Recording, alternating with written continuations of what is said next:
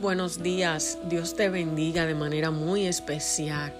Que la paz de Dios que sobrepasa todo entendimiento sea sobre ti los tuyos. En esta mañana quiero que recibas esta palabra. Pacientemente esperé en el Señor y Él se inclinó a mí y escuchó mi clamor. En el Salmos 40 vemos al salmista David expresar, pacientemente esperé en el Señor pero fíjense la palabra pacientemente. Esperé en el Señor. A veces nos cuesta a nosotros esperar porque queremos que las cosas sean rápido y a nuestra manera. Sin embargo, Dios no se maneja de esa forma. Dios necesita que aprendamos a esperar en Él, a esperar en sus tiempos, porque sus tiempos siempre serán perfectos.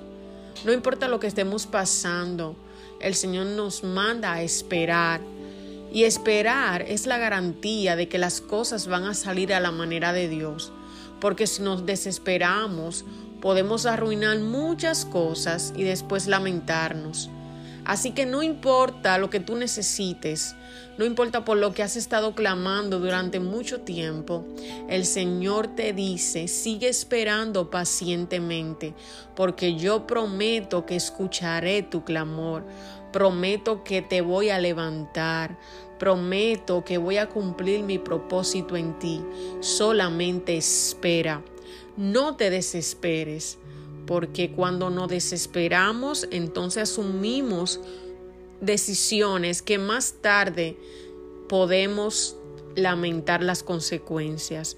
Así que espera en el Señor, espera en esta mañana, deleítate en continuar hacia adelante, hacia su propósito, porque Él ha determinado obrar en ti.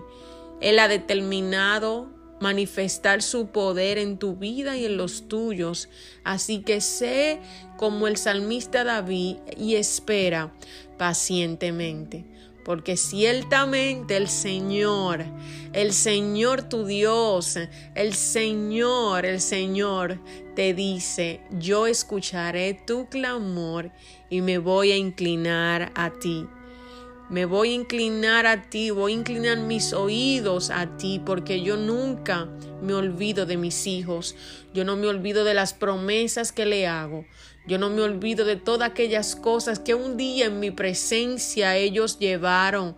Yo estoy aquí como su Dios. Yo estoy aquí como tu Dios, diciéndote que continúes hacia adelante, que te sigas esforzando y que esperes porque yo obraré en mis tiempos.